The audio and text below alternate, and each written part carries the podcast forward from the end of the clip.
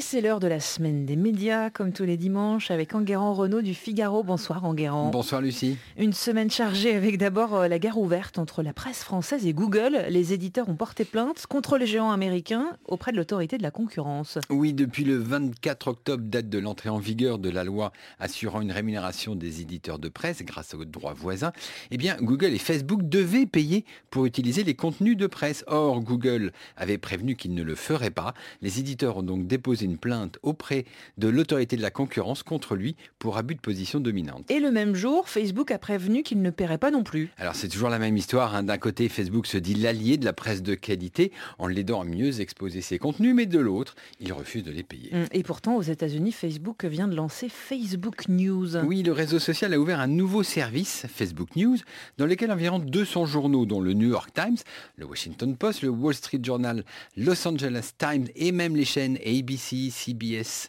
peuvent diffuser leur contenu, mais seulement une dizaine d'entre eux sont rémunérés sans que l'on sache très bien les critères Mm. de sélection des heureux élus. Et euh, Facebook News va arriver en France. Oui, le groupe a même indiqué que la France serait une priorité, mais pas sûr que les éditeurs l'accueillent comme le Messie. Et à propos de Messi, euh, Mark Zuckerberg a, a passé une sale journée mercredi devant le Congrès américain. Il devait être entendu par les membres du Congrès pour s'expliquer sur le projet de crypto-monnaie, le Libra. Mais pendant six heures d'affilée, cette audition a tourné au pugilat toutes les cinq minutes. Un nouveau député se payait la tête de Mark Zuckerberg qui a eu du mal à rester stoïque. Et la palme est revenue à la jeune Alexandria Ocasio-Cortez.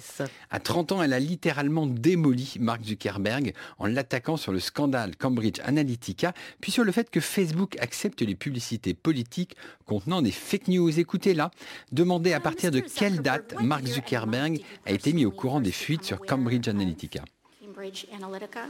Uh, I'm not, I'm not sure of the exact time, but it was probably around the time when it became public. I think it was around March of 2018. I, I could be wrong though. Ouais. When did Facebook On le voit, on le voit quand même très très ennuyé. hein. Cette vidéo a fait le tour du web et a été partagée par des millions d'internautes. Et pendant ce temps, un Français, le groupe Banijay, s'apprête à devenir le leader mondial de la production en rachetant Endemol Shine. Oui, alors c'est le mariage de Colanta, de Fort Boyard, de Touche pas à mon poste, des Peaky Blinders et de Black Mirror. Banijay, le groupe créé par Stéphane Courby, va débourser 2 milliards d'euros pour mettre la main sur Endemol. Ironie de l'histoire, au début des années 2000, Stéphane Courby avait débuté aux côtés de John DeMol pour lancer le fameux Loft qui avait secoué la France.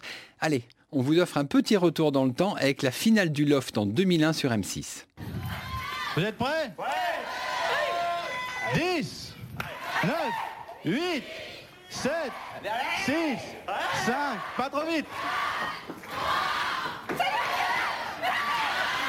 1 et 0 Ah, eh bien, ça nous rajeunit pas Ouais, tout là, ça. c'est hein. quand ils sortaient tous du loft, hein, euh, après 70 jours. On s'en souvient avec le- Loana et, et bien d'autres. Il est soutenu par qui? Par deux hommes puissants des médias, Vincent Bolloré et Marc Ladrel-Lacharrière, qui vont l'aider financièrement à racheter Endemol. C'est décidément donc le temps des grandes manœuvres dans la télé.